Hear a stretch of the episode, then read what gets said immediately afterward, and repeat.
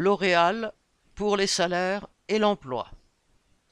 Jeudi 19 et vendredi 20 octobre à L'Oréal, les syndicats CGT, CFDT, CFTC et UNSA ont appelé à la grève sur plusieurs sites en même temps. Cela faisait longtemps qu'il n'y avait pas eu un tel mouvement. La mobilisation a été suivie sur plusieurs usines, dont celles d'Orléans, de Rambouillet, d'Aulnay-sous-Bois et de Saint-Quentin. L'usine de Vichy s'est même retrouvée quasiment à l'arrêt vendredi 20. Les salariés des centrales d'expédition ont été nombreux à répondre présents. Le centre de recherche dans le Val-de-Marne a aussi vu du monde se rassembler en débrayage.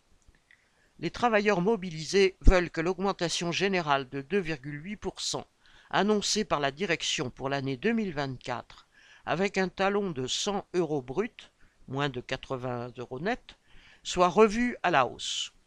Cela fait des années qu'ils perdent de l'argent car les augmentations générales n'ont pas permis de rattraper ce qui a été perdu du fait des augmentations réelles des prix. La hausse des produits alimentaires depuis 2021 s'est élevée à 20%.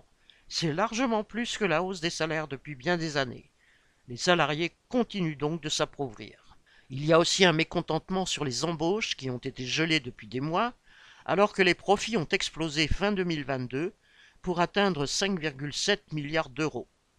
Plus de la moitié de cette somme sera versée aux actionnaires, dont fait partie la famille Bettencourt, qui possède une fortune estimée à plus de 70 milliards d'euros.